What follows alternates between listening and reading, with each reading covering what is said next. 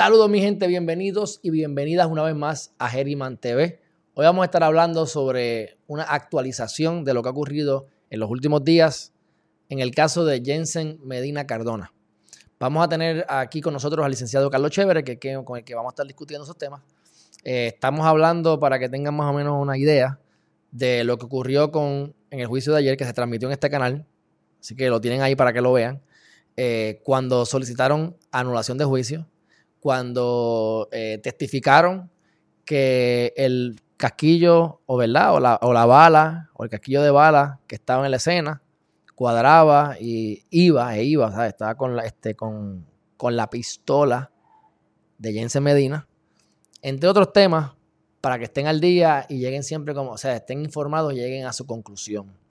Si no lo has hecho todavía, por supuesto, suscríbete a este canal. Vayan a www Herriman.tv. Ahí van a tener todo relacionado a este canal, temas legales. Desarrollamos el pensamiento crítico para que llegues a tu conclusión, para que tengas la información correcta y pienses. No te dejes manipular por los demás y también te damos el toque, mira, ¿de qué? De pensamientos positivos. Así que, dicho eso, vamos a darle la bienvenida nada más y nada menos que al licenciado Carlos Chévere. Hermanazo, ¿qué está pasando? ¿Cómo estás? ¿Cómo estás, hermanazo? ¿Todo bien? Súper, hermano, súper. Terrific. ¿Qué es la que hay? háblame, de, háblame de Jensen Medina Cardona. Bueno, este. Lo último con Jensen Medina, eh, vamos a ir por parte. Primero con lo de la licencia. Eh, a Jensen Medina lo habían acusado de los papeles que uno llena para, eh, para salir temporalmente en lo que se da el juicio.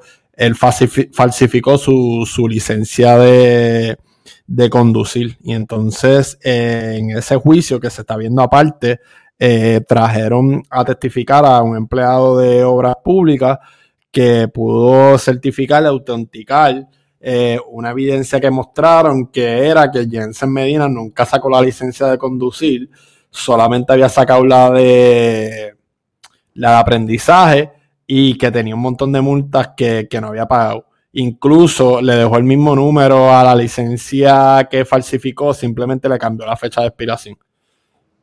¿Y eso o sea, la licencia. Sí, se probó. O sea, no se ha acabado ese juicio, pero pasaron pruebas de eso. Ok, y. Ah, bueno.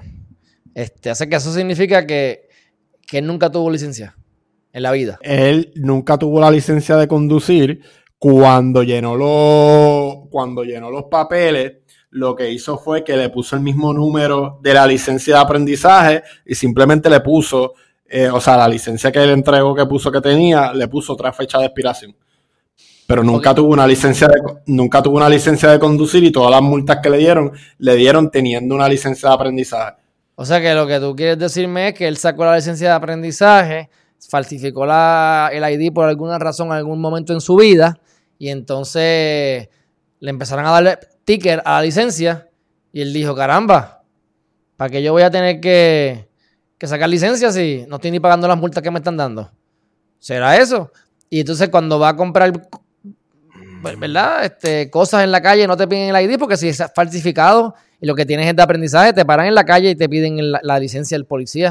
Sí, yo me imagino que, o sea, eh, no sé específicamente eh, de qué eran las multas, porque no, no, no, vi esa y no lo están televisando y no, no especificaron en la nota periodística, eh, pero también eran multas eh, que no necesariamente un guardia te... bueno, pero te, te, entiendo, pero te pueden decir, dame tu, dame tu, tu licencia. Y cuando claro, ya, así que se dan cuenta que no hablo de las multas, ah, está aprendizaje, está aprendizaje, que entonces con aprendizaje. Ya expiró hace Correcto, correcto. Eh, o te buscan en el sistema y, no se dan cuenta. O sea que nunca ha podido hacer un. él, nunca ha podido utilizar la plataforma pr.gov porque nunca va a poder sacar un, good standing porque no tiene licencia. O tiene entonces con la de aprendizaje. No sé. pero bueno. Pero ajá, eso es lo que, lo que había. Nunca sacó la licencia de conducir. Ok, pues entonces eso fue lo que pasó con ese juicio y ese juicio sigue corriendo. Y ahora lo que va a pasar es que van entonces los abogados de defensa a, poner, a hacer lo de ellos. Eh, correcto, y, obviamente pues, va a tener que eh, eh, tratar de mitigar de alguna manera, por si se encuentra culpable, pues sea lo menos posible, sin contar pues el otro juicio que tiene, que es más peligroso en cuanto al número de años que se expone de, que salga culpable en uno o, en todos los delitos que, se le acusa. Eh, otra cosa que pasó en lo de Jensen eh, es que eh, uno de los días del juicio, a principio de mes, trataron de traer una prueba bajo video y, y, trayendo unos empleados de la guagua que usó Jensen Medina ese día que ocurrió el accidente triste de, de, la que era su novia. ellos trajeron pues como una foto capturada de un video donde mostraba a Jensen eh, entrando eh, a la marina eh, con su guagua. Entonces, pues trajeron a la persona o a alguien de ese dealer que pudo certificar que esa era la guagua de Jensen y, que él la había comprado. Pues la defensa solicitó hasta el Supremo impugnar esa evidencia y que no se trajera por, por, ¿verdad? por ser sorpresa y por no notificarle ni hacerle lo que le llaman en inglés un disclosure eh, a la defensa y todo el mundo le dijo que no. ¿Y por qué? Bueno, porque cuando hablamos de evidencia que Fiscalía está obligada a entregarte es, número uno, pruebas culpatorias.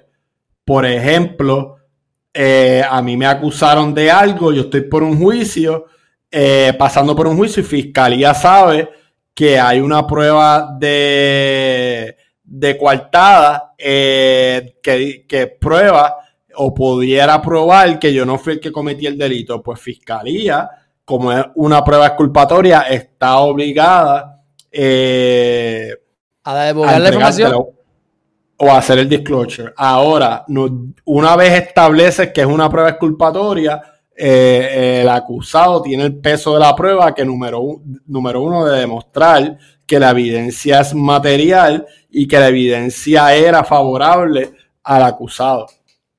Jensen Medina no cumplía con ninguno de estos requisitos. La, evidencia simplemente fue sorpresa.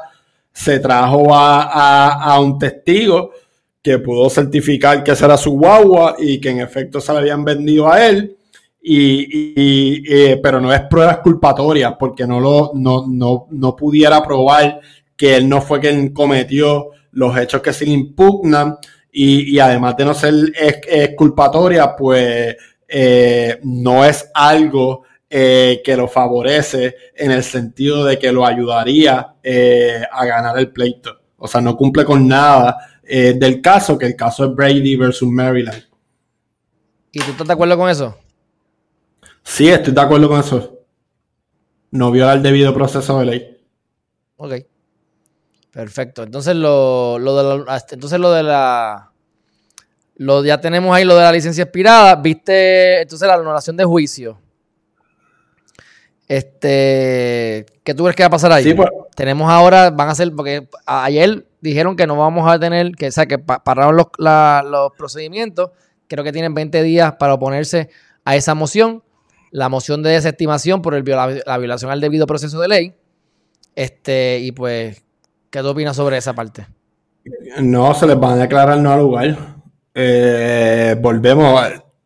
Si ellos no pueden probar que, que Fiscalía eh, no le ha entregado a ellos una defensa eh, maybe no tiene que ser exculpatoria, pero una defensa que es altamente favorable para ellos, le van a decir eh, no al lugar, porque como quiera, lo que ellos te tienen que dar es oportunidad que tú contrainterrogues ese testigo y, uno pide, dame un break para prepararme y los jueces te dan todo el tiempo que tú necesites eh, para prepararte, para contrainterrogarlo, número uno y número dos, para los que no conocen verdad de derecho, eh, la, la persona que trae el testigo, le hace un directo y, la persona que contrainterroga, pues no, eh, no le aplica la prohibición de que no pueda hacer preguntas subjetivas. Soy yo un, estoy allí y allí mismo pues tengo oportunidad para contrainterrogarlo, que eso sí un derecho constitucional que yo tengo del debido proceso de ley procesal y puedo hacerle preguntas directas, como que mira tú fulano, como que tú ta ta ta ta ta,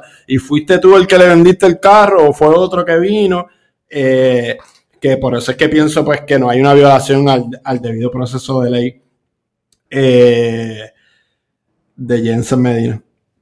Ok, y entonces este, el casquillo. El casquillo se eh, determinó, según el, perito, que, que, era la, de la pistola. que con, la pistola. Para hacer rápido la, para hacer la distinción rápida, que yo no es que sea un experto, pero eso es lo que ocurre.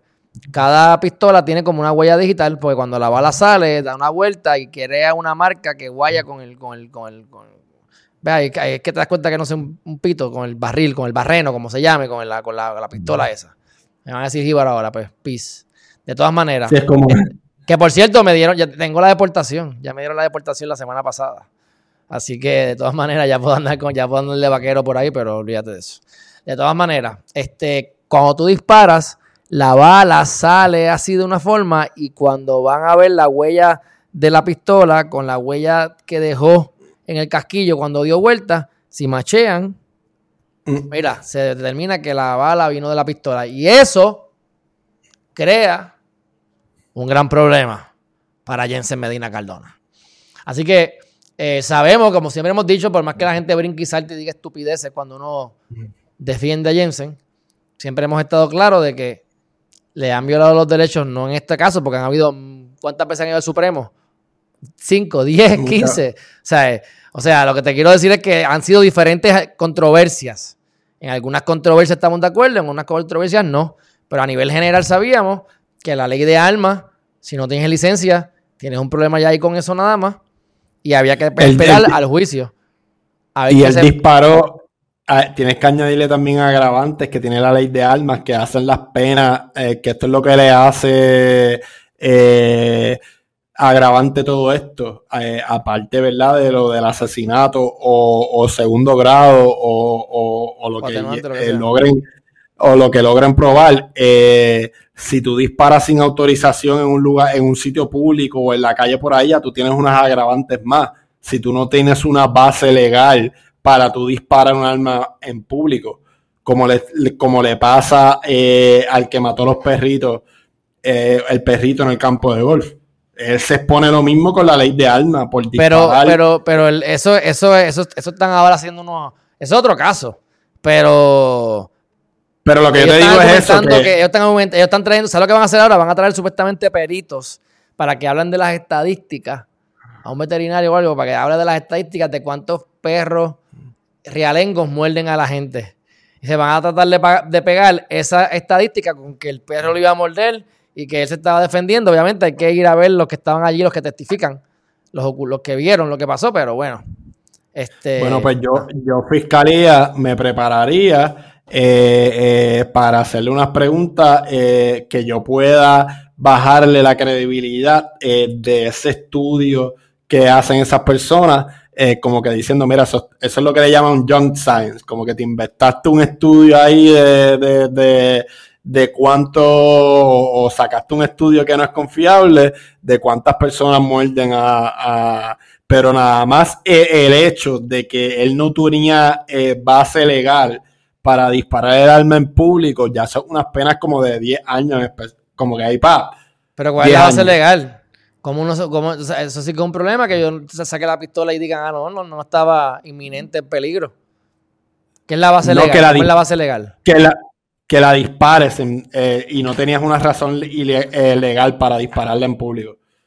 Okay. Bueno, que te, que te estás defendiendo, una legítima defensa que ya no tiene que ser que tiene inminente de muerte ya después que brinquen a tu casa o, pienses que te van a, borrar, lo pueden matar, pues eh, eh, podía ser una, eh, viste, pues no tiene que ser en tu casa, puede ser en una acera o qué sé yo, pero, pero esa sería una excusa para tú disparar un arma en una calle, en una acera, un lugar público.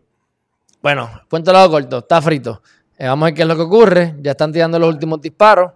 Eh, llevamos un montón de años con esto, creo que es el 2019, así que llevan dos años y pico. o, casi dos años, o, vamos para dos años ya. Este, así que problema agudo para Jensen, estaremos informando. Bueno, pues dime, ¿dónde podemos encontrar a Chévere bailando con tutú? Allí en el, en el palo, con las luces flasheando. ¿Dónde es que te vemos? En OnlyFans. En los, en los Chévere del Derecho Podcast, en todas las redes sociales. Los Chévere del Derecho Podcast, en Instagram, en Facebook, ¿en dónde más? Y en LinkedIn. Ah, en LinkedIn, para que ahí, para que lo vean, que el tipo, el tipo también tiene par de, mucho papel para limpiarse el fundillo allí en el resumen. Ah. bueno, hermanazo, gracias por estar aquí. Un fuerte abrazo. Gracias a ti, brother. Cuídate. Igual, igual, igual. Bye.